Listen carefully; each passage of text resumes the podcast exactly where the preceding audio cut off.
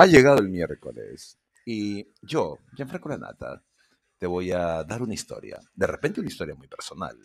De repente una historia muy lujuriosa y pervertida. En todo caso, Spotify presenta La Nata de miércoles con un servidor, Gianfranco Lanata.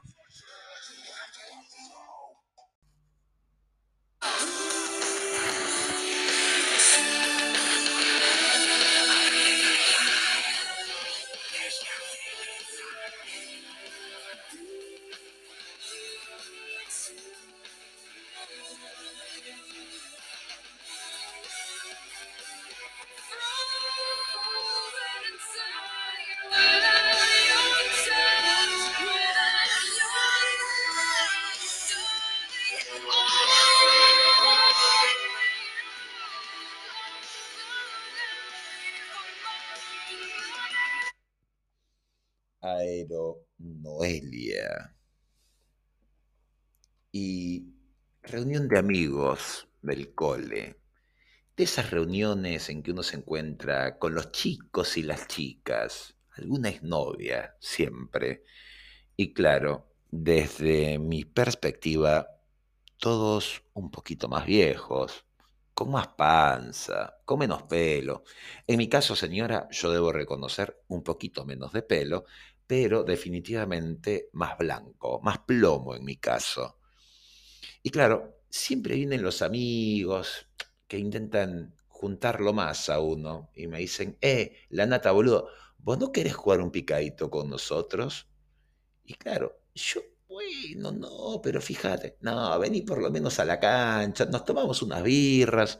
Eso me lo propuso Plastilina, le decimos Plastilina desde el cole, porque se pasaba el día entero haciendo boludeces.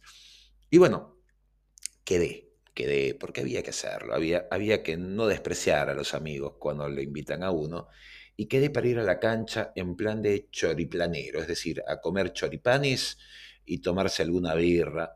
Y este Buenos Aires medio extraño, medio indeciso está Buenos Aires. No quiere definir si es invierno, si es frío, si es calor, si sale el sol. Hasta que llegó el día.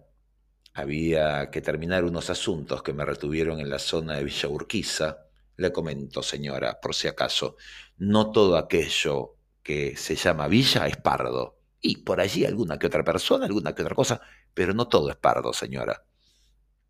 Y bueno, me fui hasta Avellaneda, un poquito lejos, a la cancha donde estaban los amigos. Y acá comienza mi confesión, ¿eh? Señora, yo desde chico he tenido un tema con el fútbol. Soy malísimo jugando al fútbol. Tengo dos pies izquierdos. Así como en algún momento confesé que soy malo bailando y que reconozco también de que aquellas personas que dicen que si no sos bueno bailando, no sos bueno en la cama, yo tengo varias novias que pueden decir lo contrario. ¿eh? Pero no es el caso. Estaba hablando del fútbol y en el fútbol soy malísimo. Entonces, irme a un picadito, a hacerme las de Messi, no es porque soy malo. Yo entonces no voy a meterme al equipo para joderlos a los amigos. ¿eh? yo en el colegio, el profesor de educación física me decía, vení, la nata, vení, vení, vení. Vos no sos para el fútbol, papi. Vos sos o para básquet o para rugby. Y me iba al básquet, donde saltaba mucho, y me iba al rugby donde me hacía mierda. ¿Sí? Mierda. ¿eh? Un brazo roto, una clavícula afuera. ¿eh? Sí, había que hacerlo. Pero me gustó, ¿eh? No, no, no, me gustó sacarme la mierda, pero me gustó el tema de que era un deporte en el cual yo podía participar medianamente bien, hacer un papel bastante digno.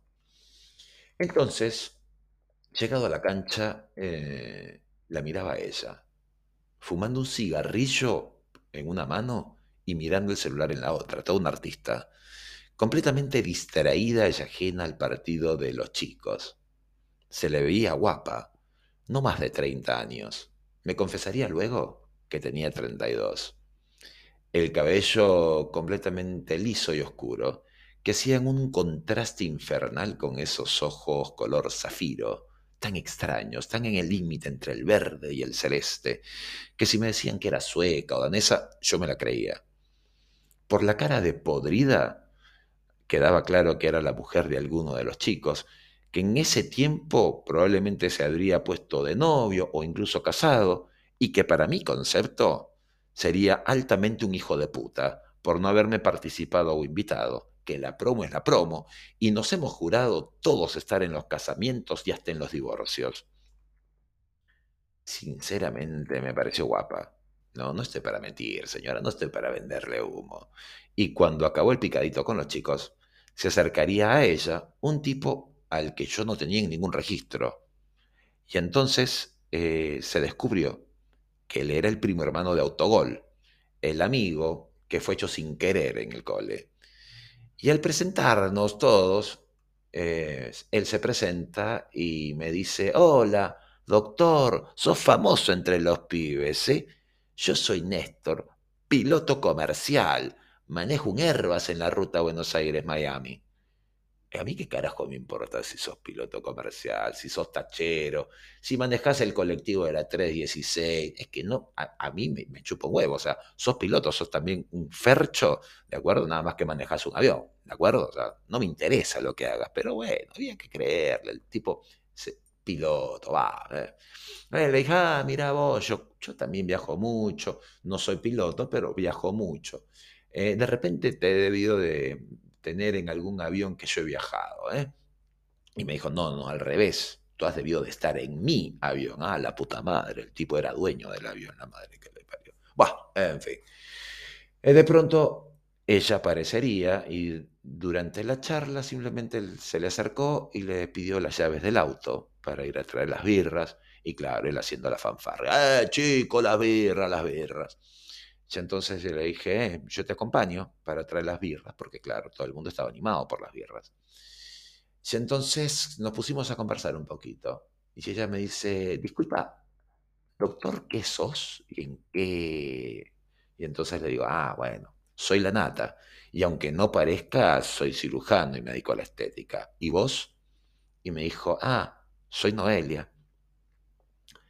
Me dijo que no me había visto antes allí que ella y las otras mujeres de los chicos se turmaban para traer las birras y esta vez le tocó a ella. Me preguntó por qué no jugaba. Entonces le conté un poco mi historia. Entonces llegamos con las cervezas, todos se abalanzaron, me encargaron como castigo poner el asador y los chorizos. Y claro, yo personalmente no estaba tanto en la charla de los chicos, ¿eh? Eh, no estaba concentrado. Le dije, ah, sí, dale, dale, dale. Y claro, ella me miraba y el buen Néstor andaba por allí sintiéndose Superman y hablando, Ay, mira, me hice una ruta de Aruba hasta Miami, mira cómo mi avioncito de... Anda, la puta que. Ah, le conté un poco de Perú, le conté un poco de España, de mi vida por Italia. Ella había ido a todas partes. Claro, la aerolínea donde trabaja Néstor les da billetes bastante generosos. Y claro, me preguntaba a cada rato por si me gustaba la cerveza, si estaba buena, y siendo honesto, señora, no había tomado ni un cuarto de la botella. Le dije que no soy mucho de cerveza, y me dijo de pronto que era mendocina, que ella solo tomaba vino, que en algún momento me debería tomar uno con ella. Eh, le dije, claro, me reí. Y siendo honesto, señora, es que Noelia está buenísima pero venía con ese cartelito de estar en pareja y de que, claro, yo la veía como mujer. Y claro, que ella me vio simplemente como el tipo con quien charló un día del picadito donde estaba su marido. Y allí se quedó todo y nos despedimos. Hasta otra oportunidad será. De pronto, el pollo, mi amigo, ¿eh? El pollo es mi amigo, señora. Eh, me llamó y me dijo que a Alejandra, su mujer, le había llamado la mujer de Néstor pidiéndole mi teléfono por un tema de unas arruguitas, de que no sabía qué quería en realidad. El pollo, sabedor que soy muy reservado con mi número, prefería preguntarme antes de cualquier cosa. Le dije que no habría problema, que bueno, que le diera, que ya conversaría yo con ella.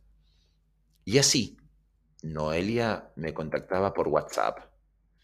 Me preguntaba por si le podía hacer eso del Botox que había leído que se podía aplicar en las cervicales, que tenía hacía mucho dolor de cuello y de espalda. Y claro, Le dije que sin duda yo podía, que soy un especialista en Botox. Y el tema está en que yo de momento, en Cava, en la ciudad autónoma de Buenos Aires, solamente tengo el departamento donde vivo, no tengo consultorio activo. Me dijo ella que si no había inconveniente podía venir a mi departamento. Y entonces quedamos que le vería en dos días, porque claro, evidentemente yo tenía que encontrar primero el proveedor en Cava y para poder encontrar el Botox adecuado para ella. Entonces ella quedaba y venía al departamento con ese aspecto tan relajado, con unas botas acolchadas, unos jeans, una blusa que ni se percibía por estar con una campera de cuero de conejo. Y nos sentábamos, conversábamos un rato. Me dijo que le parecía divertido porque a veces hablaba con dejo muy argento y otras sacaba el gallego y por allí decía palabras en italiano. Al momento de que había que auscultarla, se quitó la campera y aquella blusa estaba solo atada al cuello y a la espalda, dejándola casi completamente desnuda esa espalda. Y no miento, es que me excitó muchísimo. Confieso, me puso tieso como una estaca. No es algo raro para mí atender pacientes mujeres, incluso desnudas, pero nunca en mi departamento, mucho menos en la sala. Ella me miró directamente la bragueta, me preguntó si estaba concentrado en el tratamiento o en su espalda, y con mucha delicadeza se puso a acariciarme la erección por encima de la ropa. Había que corresponder, señora, y en mi caso le acariciaba los hombros y la espalda. Había ese silencio medio extraño, mientras allí sonaba muy a lo lejos Evanescence, con una Emily gritando el tema que nos hizo de introducción hoy día, que se llama Break Me to Life. Ella me miraba a los ojos, ya tenía mi verga entre su mano, y la apretaba como queriendo masturbarme por encima de la ropa. Mis dedos siguieron acariciando esa espalda tallada Ligeros sobresaltos iban dando en ella, ¿eh? sus ojos encendidos a tal punto que podían resplandecer. Se abrían y cerraban en cada sobresalto. Giró. Se puso a besarme mientras me seguía apretando la verga, a meterme la mano por dentro del pantalón para tenerla atrapada entre sus manos y uñas. Yo, claro, correspondí y desaté el nudo de la blusa en el cuello, revelando sus pechos, sin ningún incómodo corpiño que apretara esos senos, claramente operados, pero fascinantemente generosos, con unos pezones pequeños que con el solo roce de mis dedos la condujeron a estremecerse. detuvo, poniéndome el índice que tenía libre sobre los labios y diciéndome que seríamos un secreto. Asentí. No había nada que perder. Y fue así como desde esa tarde, en pleno invierno porteño, nos haríamos el amor. Gruñía cuando me mamaba, a tal punto que claramente noté que se vino mientras solamente chupaba. Paseamos por casi todo mi apartamento, entre posiciones, descansos, beber un poco de vino y otro poco de agua. El amigo piloto estaría en algún rumbo aéreo, mientras yo la tenía a ella en tierra. Desde esa tarde, que terminó muy de noche, hemos logrado generar un código secreto entre los dos, como para que ella, cuando el amigo del avión despega, venga a mi departamento, ya no por una tarde, sino que ni bien la minivan de la aerolínea pasó por su casa, ella hace una pequeña valija y pide un taxi a mi piso. La valija no es porque traiga mucha ropa. Le gusta que le mire estando en distintas piezas de lencería por allí, en uno que otro disfraz por allá. Me dice que estuvo esperando este momento de su vida de estar con alguien que de verdad le entienda y sienta el amigo piloto hace poco se fue a hacer un curso en el simulador que hay en Orlando por 10 días. Noelia me lo contó con alegría. A la mañana siguiente partíamos de Aeroparque a su bendita Mendoza. A ser los dos juntos libres. Y en tres esquinas, mientras paseábamos tomando vino y comiéndonos la boca, en una bodega llamada la 314, me miraba con esos dos zafiros y me dijera que este secreto era el secreto más feliz que tenía en su vida, con una advertencia, que si me quedara en Buenos Aires, en Lima o me fuera a Karachi, siempre habría un vuelo que le hiciera llegar a mí, o un aeropuerto donde encontrarme. La nata